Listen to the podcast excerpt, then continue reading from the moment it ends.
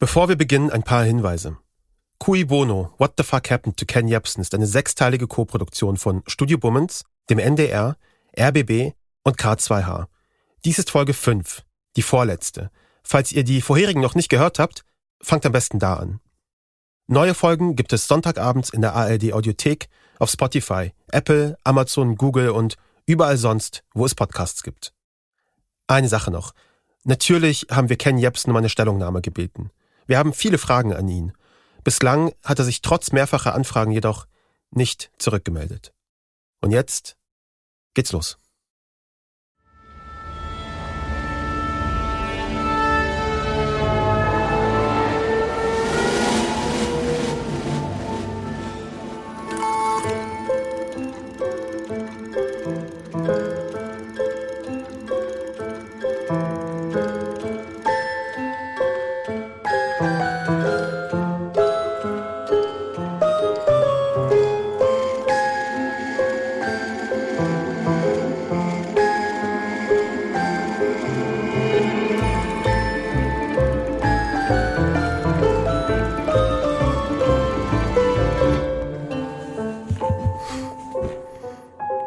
Mikro.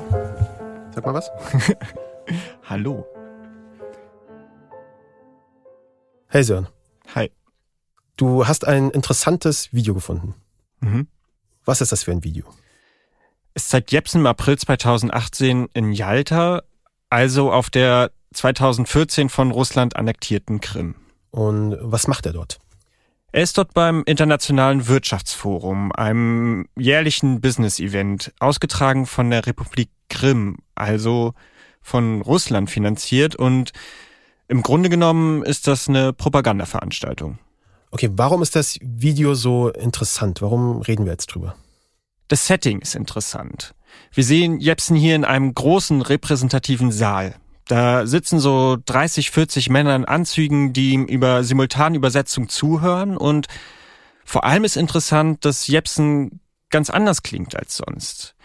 Er verkauft ausnahmsweise mal nicht sich selbst, sondern Immobilien. Die Häuser versorgen sich mit Energie selber, mit Solarenergie. Sie müssen nicht beheizt werden. Wenn Sie sie abbauen wollen, Stopp, stopp, stopp, stopp, stopp. Also, Jepsen, Solarenergie. Was macht er da? Er unterbreitet ein Angebot. vor 40 Jahren haben Spinner in Kalifornien gesagt, es kommt eine neue Form von Technologie, Computer, und daraus wurde Silicon Valley. Und wenn Sie sich heute das angucken, das ist Apple, das ist Facebook, das ist Twitter, das ist Microsoft, das ist YouTube, das ist amerikanisch. Wir brauchen eine europäische Ökowende und die können wir schaffen, wenn wir die Krim zu einem grünen Silicon Valley machen können. Okay, Facebook, Twitter, grünes Silicon Valley. Ganz ehrlich, ich bin verwirrt. Naja, er versucht offenbar im ganz großen Stil Immobilien zu verkaufen. Und eben noch etwas anderes. Wir möchten hier auf der Krim in Jalta ein Zentrum hinstellen, wo die Krim sich 24 Stunden am Tag, 365 Tage im Jahr der Welt darstellen können. Dann was wir wissen wollen von ihnen ist, was sie brauchen. Jepsen redet hier auch von einer Werbeplattform, von einem innovativen Zentrum, von einer Möglichkeit, das Image der Krim aufzupolieren. Für einen Journalisten ja eine einigermaßen interessante Beschäftigung. Ja, und ausgerechnet von dieser Reise berichtet der Journalist Jepsen auf KenFM auch nicht. Im Gegensatz zu seinen anderen Ausflügen, sage ich mal, denn seine Verbindung zu Russland, soweit wir das nachvollziehen können, zumindest reichen zurück bis 2014, also vier Jahre vor der Aufnahme, die wir gerade gehört haben. Okay, Jepsens Nähe zu Russland. Das müssen wir uns genauer anschauen. Der Kreml ist bekannt für Desinformationskampagnen, für die versuchte Einflussnahme auf andere Länder. Cui Bono heißt dieser Podcast. Wem zum Vorteil? Und in dieser Episode kommen wir einer Antwort ein ganzes Stück näher. Ich bin Keschrau Beros. Das ist Cui Bono. What the fuck happened to Ken Jebsen? Episode 5. Der nützliche Idiot.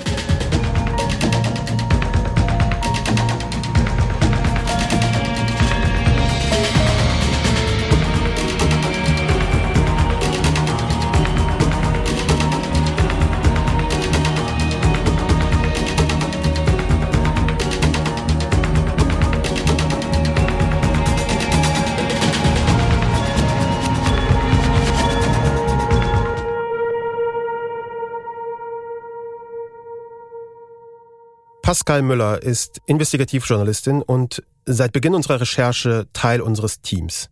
Hallo Pascal. Hi. Pascal, du hast für uns in den letzten Monaten unzählige Interviews geführt und dich vor allem mit Jepsens Finanzen, darüber sprechen wir noch in der nächsten Folge, und mit Jepsens Verbindungen zu Russland auseinandergesetzt. Mich würde jetzt aber erstmal tatsächlich interessieren, wie hast du die Recherche empfunden in den letzten Monaten? Also man muss sagen, es gibt sehr viel Content von Ken Jebsen im Internet, aber über die Plattform KenFM, also über die Geschäfte und seine Finanzen, gibt es relativ wenig bis gar keine Informationen. Mhm. Und ich finde das aus zwei Gründen überraschend. Zum einen, weil er viele Jahre schon in der Öffentlichkeit steht und zum anderen, weil Jepsen selbst immer wieder vehement Transparenz einfordert, also von Medien, der Regierung, Unternehmen. Und für ihn selbst scheint dieser Anspruch offenbar nicht zu gelten. Hm. Okay, Stichwort Transparenz. Wir haben es vorhin von Sören schon gehört. Seit 2014 beschäftigt sich Jepsen immer intensiver mit Russland und mit russischer Politik, also seit der Mahnwachenzeit, der Annexion der Krim, dem Krieg in Donbass. Er fährt ja auch öfter dahin. 2017 zum Beispiel auf die Krim, da ist er fast zwei Wochen unterwegs. Wissen wir, weißt du, was er da genau gemacht hat? Was wir herausgefunden haben, ist, dass er während dieses Besuchs ähm, die lokale Verwaltung oder Vertreter der lokalen Verwaltung getroffen hat, um die Eröffnung eines KenFM-Büros auf der Krim zu besprechen. Aha. Es ist eine sehr interessante Wahl, weil es ist natürlich weder eine Hauptstadt noch ein besonders wichtiges Land für Deutschland, jetzt die Krim im Speziellen, mhm. äh, dieser kleine Teil. Wir haben aber keine Hinweise gefunden, dass es dieses Büro gibt oder gegeben hat. Was ich auch bemerkenswert finde, das sind die Leute, die ihn da umgeben. Es ist eine ganz interessante Truppe. Erwin Thoma zum Beispiel. Äh, was kannst du uns über ihn sagen? Thoma ist ein Unternehmer aus Österreich, der nachhaltige Holzhäuser baut. Mhm. Ken Jebsen hat mit ihm auch eine weitere Geschäftsverbindung. Die haben zusammen Tree TV gestartet. Das ist ein Segment auf KenFM, was aus einem von Thoma gebauten Haus gesendet wird. Herzlich willkommen zu einer weiteren Ausgabe von Tree TV. Für alle, die das Format nicht kennen, wir sind ja hier in einem Haus, das wir Baumhaus nennen, ein Holzhaus, Vollholzhaus auf Stelzen, was hier in Goldeck sich befindet. Und die Idee hatte Erwin Thoma und ich äh, auf der Grimm. Und während dieser Reise jetzt ähm, äußert sich Thoma auf einer lokalen Webseite darüber, dass er plant, eine Recyclingfirma auf der Krim zu bauen mhm. und dass er sich deshalb mit dem Bürgermeister Bürgermeister von Jalta getroffen hat. Jepsen macht also eine Reise als Journalist und berichtet auch darüber. Er nimmt auf diese Reise aber auch seinen Freund, Schrägstrich Geschäftspartner, Erwin Thoma mit, der dort wiederum ganz andere Interessen verfolgt. Also da gibt, da gibt es schon eine beginnende Vermischung von geschäftlichem und redaktionellen. Mhm. Und das sieht man eben auch bei diesen Krim-Reisen. Wir sind in diesem Zusammenhang auch über einen Tweet des russischen Außenministeriums auf der Krim vom 26. April 2017 gestolpert. Dort wird Jepsen zitiert mit den Worten, ich sehe großes Potenzial in Ökologie und Tourismus auf der Krim. Wenn ich das nächste Mal komme, werde ich ein interessantes Projekt mitbringen. Und tatsächlich, er kommt das Jahr darauf wieder und Jepsen hat, wie angekündigt, ein Projekt dabei. So, und von der Konferenz ist auch das Video, das wir eingangs gehört haben und das Sören gefunden hat. Richtig, da reisen sie wieder ähm, zur selben Konferenz mhm. und da ist es sehr interessant zu sehen, dass er wieder versucht, ähm, offenbar Geschäfte zu machen auf der Krim und nicht jetzt über diese Konferenz berichtet. Was sagt denn das Economic Forum dazu? Wie hat sich Jepsen da offiziell überhaupt angekündigt? Also ich habe das Yalta Economic Forum angefragt und um eine Liste der Teilnehmer gebeten und auch in welcher Funktion sie da sind und habe auch äh, konkret ähm, nach Jepsen haben wir auch gefragt und auf die Fragen haben wir oder auf die Anfrage insgesamt haben wir keine Antwort erhalten. Mhm. Und wir haben dann einen Fixer engagiert. Das ist jemand, der uns hilft, Informationen ähm, zu gewinnen, der ortskundig ist und sich gut auskennt. Und das war eben eine Person, die sich auf der Krim gut auskennt. Und der hat uns dann gesagt, dass Jepsen in beiden Jahren, also 2017 und 2018, als Journalist am Forum teilgenommen habe. Und das ist natürlich sehr interessant, weil wenn jemand als Journalist an einem Forum teilnimmt und gleichzeitig versucht, seine Geschäftspartner dort in Stellung zu bringen, dann ist das zumindest ethisch fragwürdig. Und dieser Fixer hat uns auch noch gesagt, dass Jepsen auf dem Forum keine, und das ist ein Zitat, keine relevante Person gewesen sei und nur über Investitionen geredet habe. Aus denen sei aber nichts geworden. Das haben wir auch überprüft und der Grund dafür sei, dass es Probleme mit Banken gegeben hätte. Und das ist deshalb so, weil Überweisungen in die Krim unter Sanktionen stehen.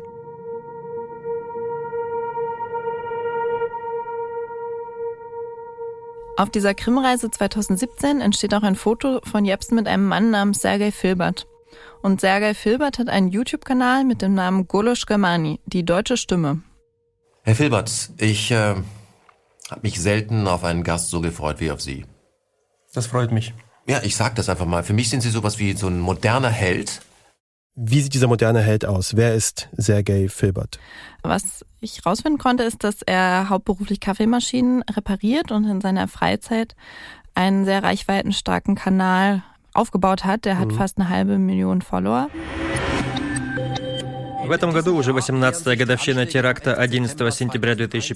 Und es gibt da eine ziemlich merkwürdige Zusammenstellung von Übersetzungen deutscher Medieninhalte auf Russisch. Darunter die Anstalt vom ZDF, also die Satiresendung, dann mhm. Videos von Sarah Wagenknecht, Beiträge von Russia Today Deutsch, aber eben auch sehr viele Inhalte von KenFM werden da übersetzt.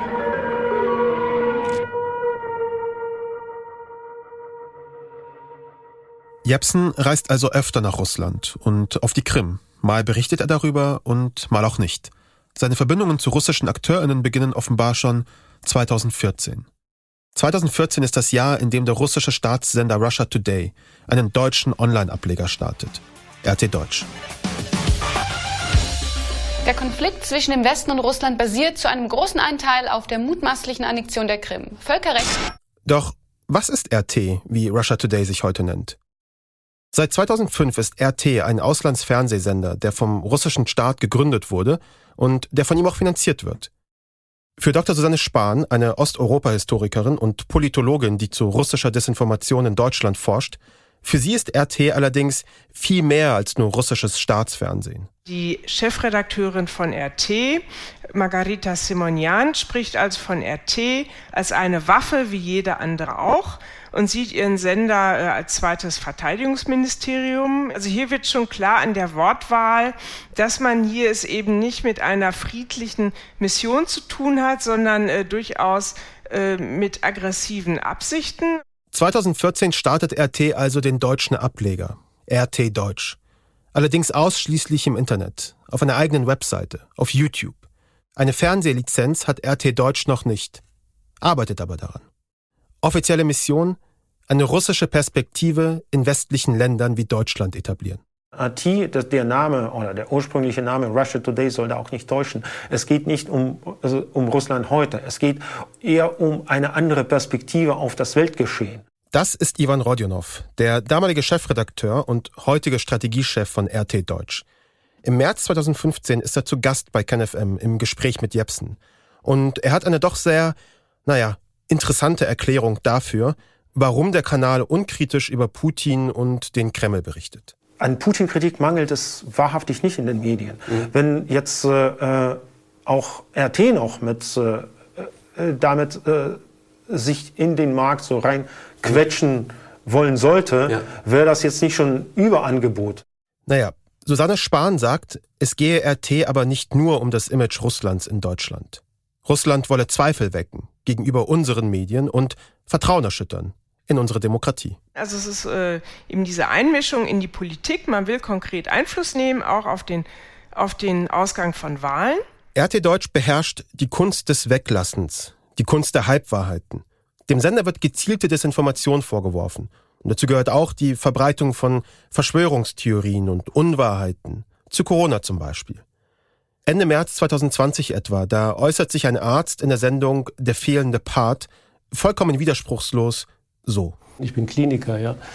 Ähm, und ich sehe wirklich keine neue Erkrankung am Horizont. Ist überhaupt nichts zu sehen, ist überhaupt nichts los im Moment. Da wird nichts kommen, da bin ich ganz sicher.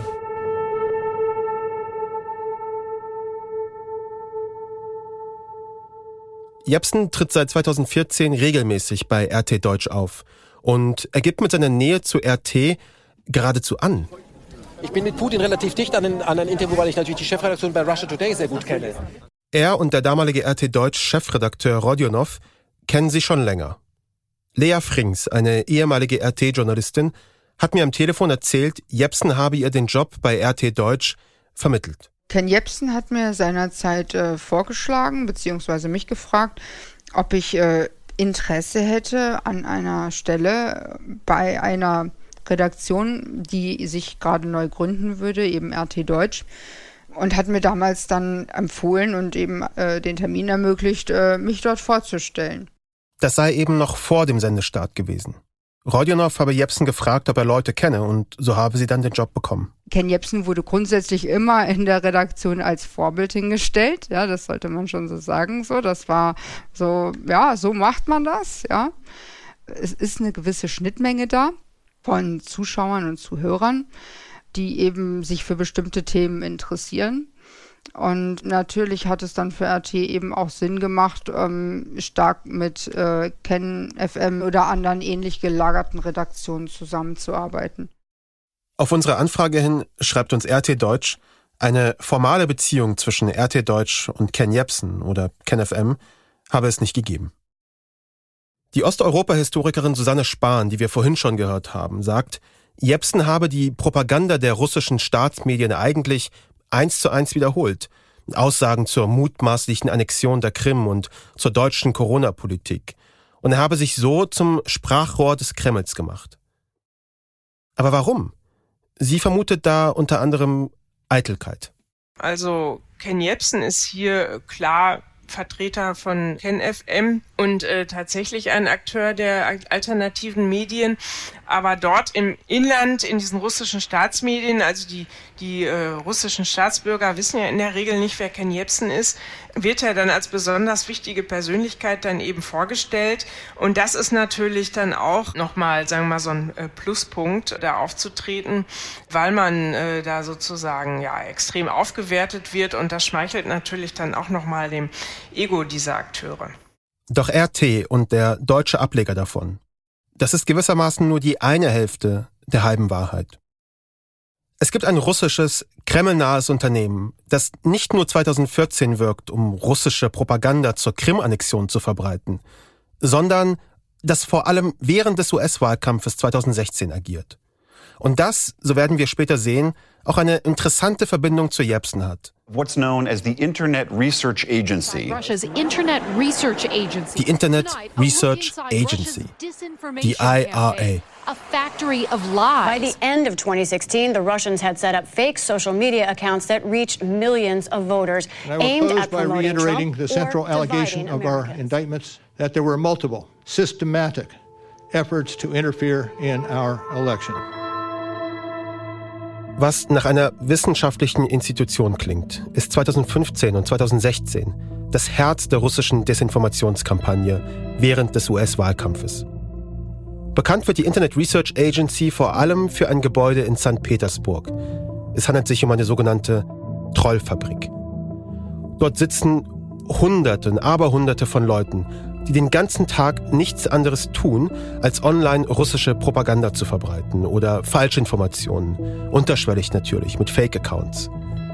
Jeder dieser Trolle betreut Dutzende amerikanische Fake-Accounts. Sie geben sich als Aktivistinnen aus, als besorgte US-Bürgerinnen. Und sie reagieren auf die Nachrichten des Tages, auf Facebook, Twitter, Tumblr, Instagram und so weiter. Später geben sie sich sogar als Interessengruppen aus und diese gehen in alle möglichen Richtungen. Sie heißen Black Matters, Defend the Second, Muslim America, Don't Shoot, LGBT United, Army of Jesus. Diese Fake-Accounts, diese Fake-Interessengruppen, sie sammeln Tausende, zigtausende von echten US-amerikanischen FollowerInnen. Es geht darum zu spalten, teilweise auch diese Interessengruppen, die von der Agency selber erstellt wurden, gegeneinander aufzuwiegeln. Zum Beispiel am 21. Mai 2016 in Houston, Texas. Da schreien sich zwei unterschiedliche Gruppen auf gegenüberliegenden Straßenseiten an. Eine Anti-Islam-Gruppe und eine muslimische Gegenbewegung. Beide mobilisiert über spezielle Facebook-Gruppen. Ohne zu wissen, dass sie dabei aus einer russischen Trollfabrik ferngesteuert werden. Das wissen wir alles, weil ein Untersuchungsausschuss des US-Kongresses 2018 unter anderem genau diese Facebook-Anzeigen veröffentlicht, die von der IRA damals geschaltet wurden, um die beiden Proteste in Houston zu mobilisieren. Kostenpunkt der geschalteten Werbung 200 US-Dollar. Aber warum macht Russland das? Na, weil ein gespaltenes Land, ein gespaltenes Amerika, ein schwächerer Feind ist als ein geeintes. Und das gilt nicht nur für Amerika, sondern auch für die Welt. Desinformation ist Russlands Geheimwaffe zur Spaltung. Und gegenüber einer gespaltenen Welt wirkt Russland, das seinen Status als Weltmacht nach dem Kalten Krieg eigentlich verloren hat, plötzlich wieder ganz groß.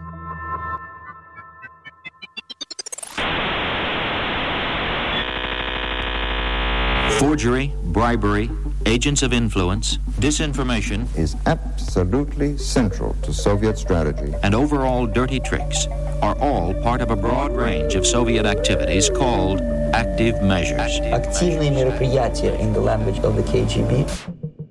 Das ist keine neue Strategie. Der ehemalige sowjetische Geheimdienst KGB nannte sie bereits in den Zeiten des Kalten Krieges Active Measures.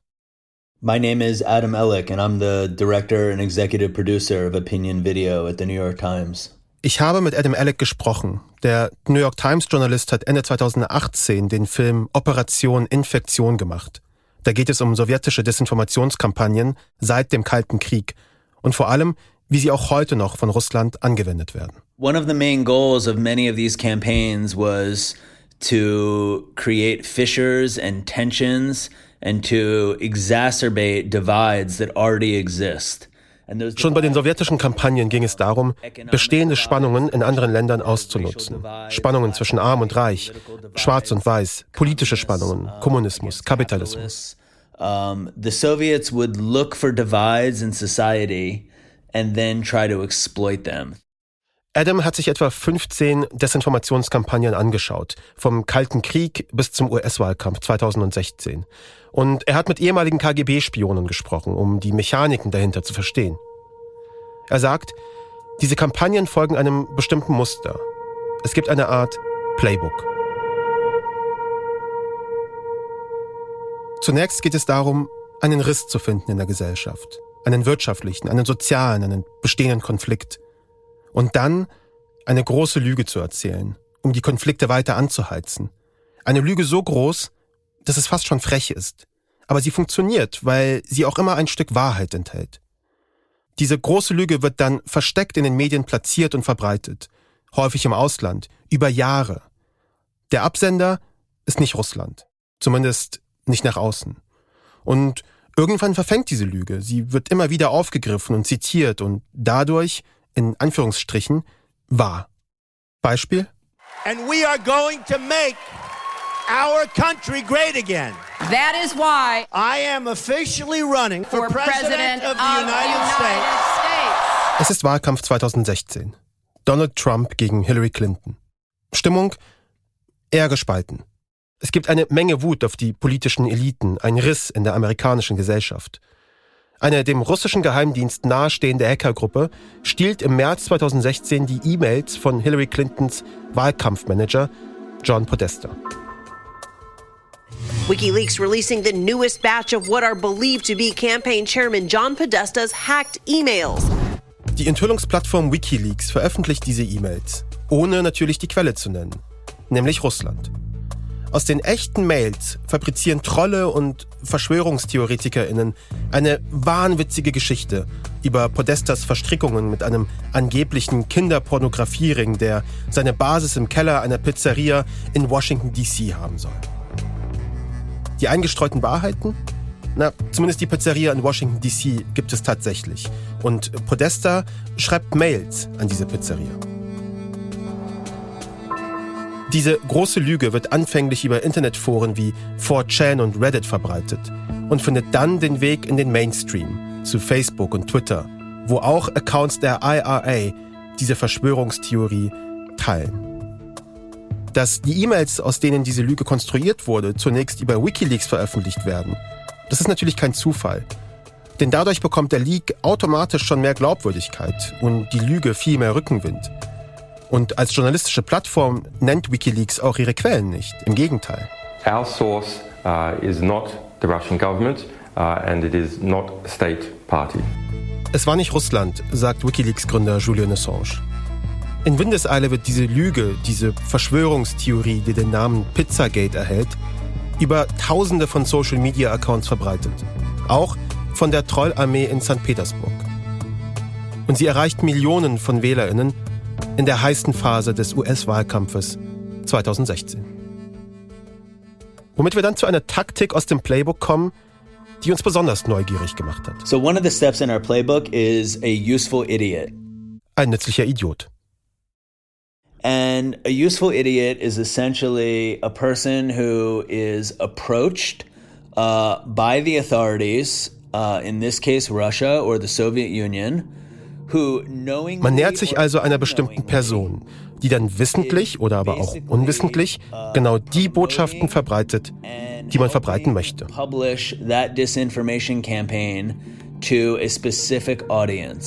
Als Beispiel dafür nennt Adam einen alten Bekannten, der schon öfter rumgewütet hat in unserem Podcast. Pizzagate, as it's called, is a rabbit hole that is horrifying to go down. Now, so this is real stuff going on. Den Verschwörungstheoretiker Alex Jones. Adam beschreibt diese nützlichen Idioten, die unwissentlich Teil einer Desinformationskampagne werden. Er beschreibt sie als Bauernopfer in einem Schachspiel des russischen Geheimdienstes.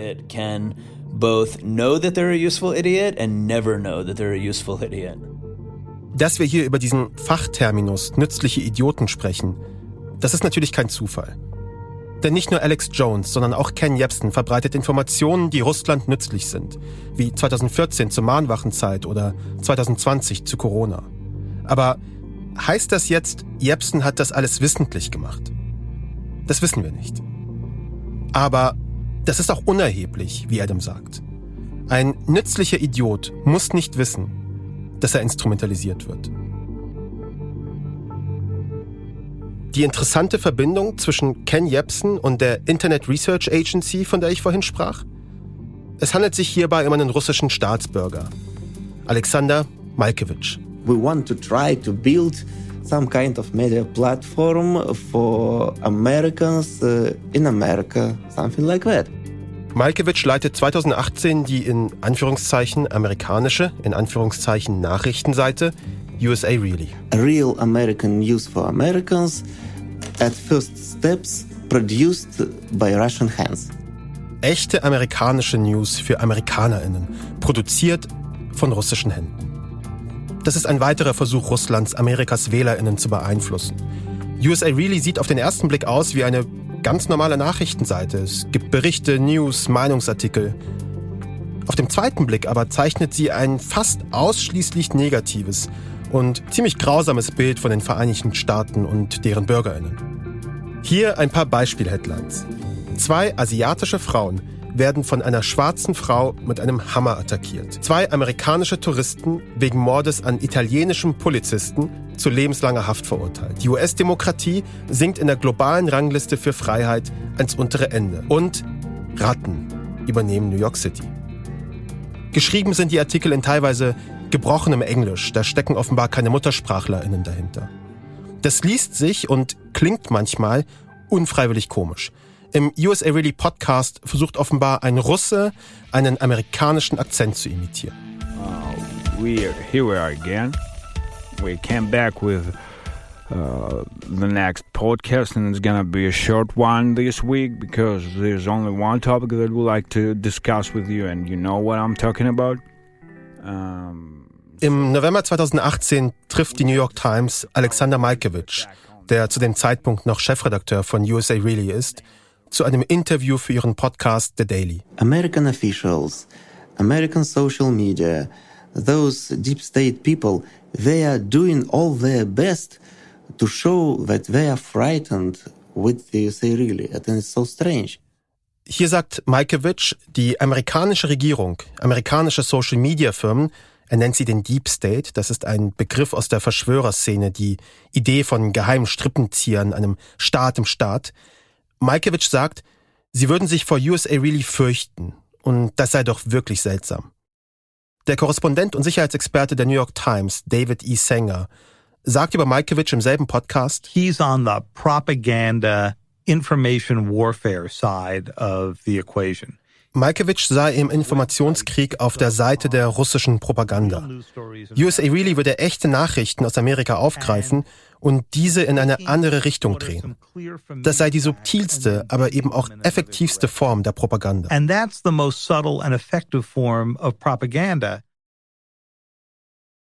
Pascal, wir haben vorhin ganz am Anfang über Jepsens Reisen auf die Krim gesprochen. Und jetzt haben wir von Alexander Malkewitsch gehört. Was kannst du uns über ihn sagen? Also Alexander Malkewitsch ist aktuell Geschäftsführer des russischen TV-Senders St. Petersburg und er steht auch auf einer Sanktionsliste der USA.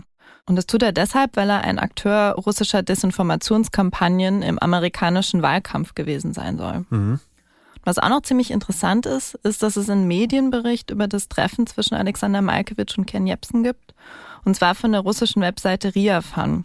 Da gibt es auch ein Foto, auf dem Jepsen und Malkewitsch zu sehen sind. Und Riafan ist aus einer ehemaligen Treufabrik aus St. Petersburg hervorgegangen die Treufabrik der Internet Research Agency, von der wir soeben auch schon gehört haben. Das ist richtig. Am 27. November 2019 haben die sich erneut getroffen und zwar offenbar auch in denselben Räumlichkeiten, weil es gibt da wieder ein Foto, das sehr ähnlich ist. Und das Foto hat Alexander Malkewitsch selbst geteilt und zwar einen Tag später auf seinem Telegram-Kanal. Und er schreibt dazu, im Laufe des Jahres sind wir in Kontakt geblieben und gestern haben wir uns getroffen, um gemeinsame Projekte zu besprechen.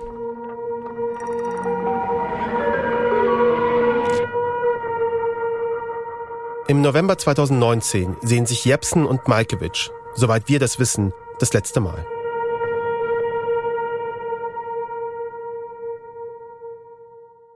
Okay, fassen wir zusammen. Seit 2014 pflegt Ken Jepsen Kontakte nach Russland. Er reist nach Moskau, reist wiederholt auf die Krim, nimmt an Wirtschaftsforen teil, die, so sagen es unsere Quellen, eigentlich Propagandaveranstaltungen des russischen Staates sind. Und Jepsen lässt sich bewusst oder unbewusst zum nützlichen Idioten Russlands machen. Das gilt nicht nur für seine Berichterstattung über die Annexion der Krim zum Beispiel, sondern auch für Corona und die dabei verbreiteten Verschwörungstheorien. Es gibt eine enge Verbindung zur Propagandaplattform RT Deutsch, die sein alternatives Medienportal KenFM auch gewissermaßen als Vorbild nimmt für ihre eigenen Methoden. Und Jepsen hat sich regelmäßig mit einem der Akteure russischer Desinformationskampagnen getroffen, mit ihm offenbar gemeinsame Projekte geplant, wie Malkewitsch es sagt. Jetzt stellt sich natürlich die Frage, gibt es diesen Versuch russischer Einflussnahme, wie wir sie aus den USA kennen? Gibt es sie auch in Deutschland? Und wenn ja, welche Rolle spielt Ken Jepsen dabei? Ich bin Journalist. Ich war fast 25 Jahre beim Spiegel, unter anderem als Chefredakteur und leite jetzt die Recherchekooperation von NDR, WDR und Süddeutscher Zeitung. Das ist Georg Maskolo.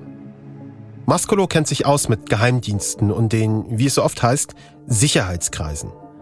Die aktiven Maßnahmen gegen Deutschland Sie hätten sich etwas geändert seit den Zeiten des Kalten Krieges. Während das im Kalten Krieg sehr oft gezielte kleinere Maßnahmen gewesen sind, bisweilen aber auch mit großer Auswirkung, gibt es heute Indizien dafür, dass diese Form von aktiven Maßnahmen im Grunde auf das Untergraben des Vertrauens in staatliche Institutionen im Generellen zielt. Russland wolle dabei an möglichst vielen Stützen gleichzeitig rütteln. Alles, was letztlich dazu führt, dass Menschen sagen, ich kann eigentlich der staatlichen Ordnung, in der ich lebe, nicht mehr trauen. Ich kann der Demokratie, in der ich lebe, nicht mehr trauen. Ich kann den Politikern nicht trauen. Ich kann der Europäischen Union ohnehin nicht trauen. Ich kann der Wissenschaft nicht trauen und den Journalistinnen und Journalisten, die doch eigentlich die Aufgabe hätten, mir Missstände, die es in all diesen Bereichen gibt, offen zu legen. Die sind ja in Wahrheit nur heimlich ähm, Teil dieser Verschwörung. In Deutschland treffen diese aktiven Maßnahmen insbesondere zu Zeiten von Corona auf fruchtbaren Boden. Sie schüren, was schon da ist. Misstrauen in die Regierung, in die staatlichen Systeme, die Demokratie. Doch Maskolo sagt, es sei hier in Deutschland noch nicht so schlimm wie in den USA. Aber die Mechanismen, die auch bei uns wirken, die sind von denen in den USA so unterschiedlich nicht. Wir haben kein Pizzagate erlebt, aber wir haben einen Brandanschlag auf das Robert Koch Institut und einen ähnlichen zweiten Vorfall. Über die drohende Radikalisierung, auch aus der Querdenkenbewegung heraus, darüber haben wir in der letzten Episode schon geredet. Und in dieser Radikalisierung sieht Maskolo auch die große Gefahr. Denn wenn die Bürgerinnen die Verschwörungstheorien erstmal glauben, dann ist ja ein Widerstand gegen den Staat und staatliche Institutionen geradezu Pflicht. Hemmschwellen würden durch Verschwörungstheoretikerinnen immer weiter gesenkt. Die können ja dadurch verschwimmen, wenn ich glaube, dass mir ein, eben ein solches Widerstandsrecht zusteht gegen einen doch sowieso korrupten Staat, von dem ich nichts zu erwarten habe und der mich nur belügt und betrügt. Das ist die, das ist das wahre Risiko dieser Verschwörungserzählungen, dass Menschen es als Rechtfertigung nehmen und begreifen können, mit gewaltsamen Mitteln, zu gewaltsamen Mitteln und Methoden zu greifen. Wir haben Maskolo gefragt, welche Rolle Jepsen seiner Meinung nach spielt. Also ich kann Ihnen sagen, wie er ähm, in Kreisen der Sicherheitsbehörden eingeschätzt wird und das bereits seit langer Zeit, nämlich dass sagen, er ist ein zentraler, äh, einer der am besten vernetzten und einer der einflussreichsten Akteure in der Szene. Und diesem Urteil würde ich mich anschließen. Nur wenige Wochen nach unserem Gespräch veröffentlicht die Recherchekooperation Süddeutsche Zeitung, NDR und WDR Informationen, nach denen KenFM nun offenbar vom Berliner Verfassungsschutz als Verdachtsfall beobachtet wird.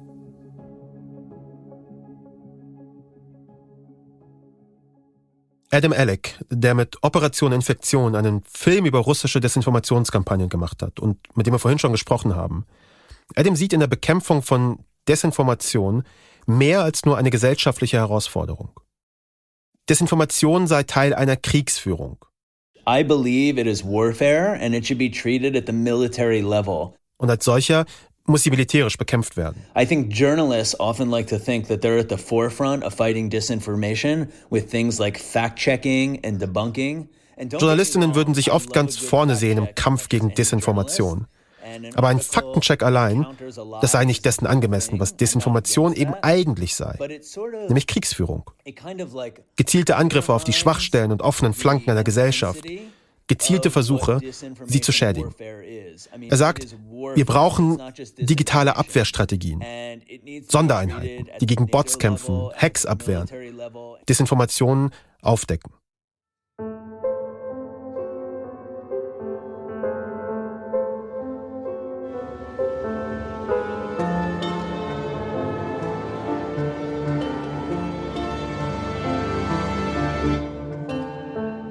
Hallo KenFM Community. Das wird das wichtigste Video, das ich bisher aufgenommen habe. Es ist der 27. Oktober 2020. Fast zwei Monate sind vergangen seit dem sogenannten Sturm auf den Reichstag. Darüber hatten wir in unserer letzten Episode schon gesprochen. Nur zur Erinnerung. Jepsen hatte sich in die Mobilisierung reingesteigert, hatte seine Fans aufgefordert, auf die Straßen zu gehen. Seitdem hat er nur eine Handvoll Videos veröffentlicht.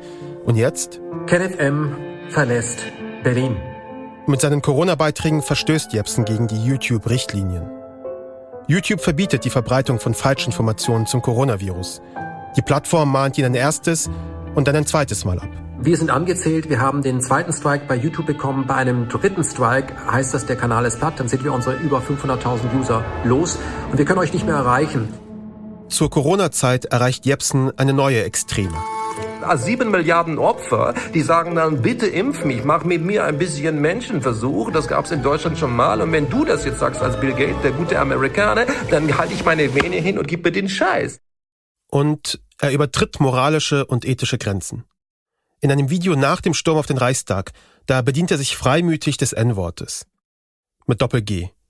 Sein wahnwitziger Vergleich, dank der Corona-Maßnahmen seien wir alle Sklaven.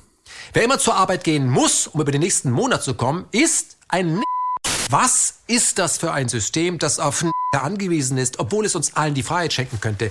Obwohl wir 99 Prozent sind, immer noch bei diesen 1 Prozent darum betteln, uns nicht weiter wie zu behandeln.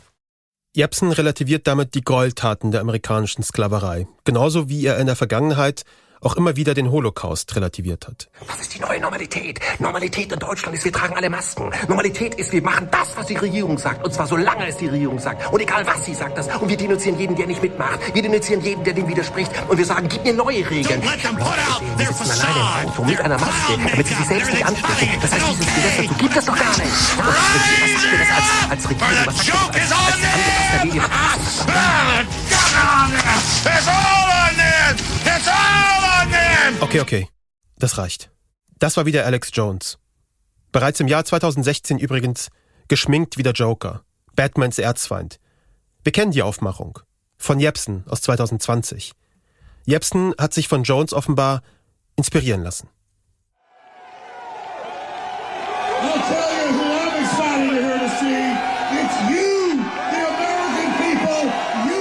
Hier hören wir Alex Jones am 5. Januar 2021 auf dem Freedom Plaza in Washington, D.C.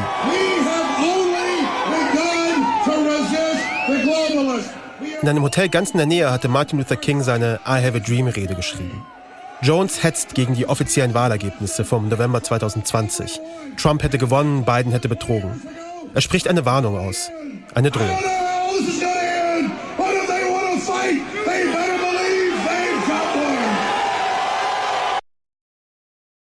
Ich weiß nicht, wie das alles endet, aber wenn Sie auf einen Kampf aus sind, dann sollen Sie einen Kampf bekommen.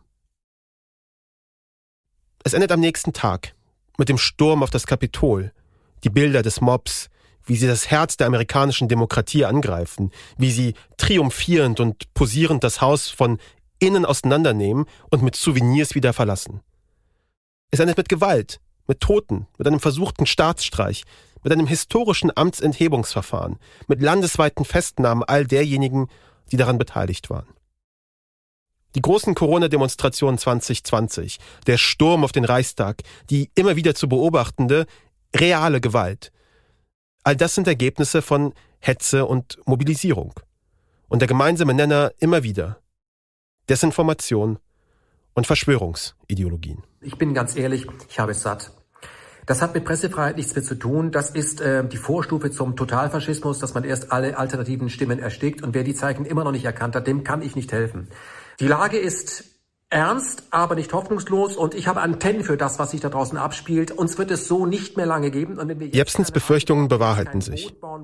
Am 19. November 2020 entfernt YouTube den Kanal KenFM mit seinen über 500.000 Abonnentinnen. KenFM wird auf YouTube abgeschaltet. In der nächsten Episode von Cui Bono, What the Fuck Happened to Ken Jebsen?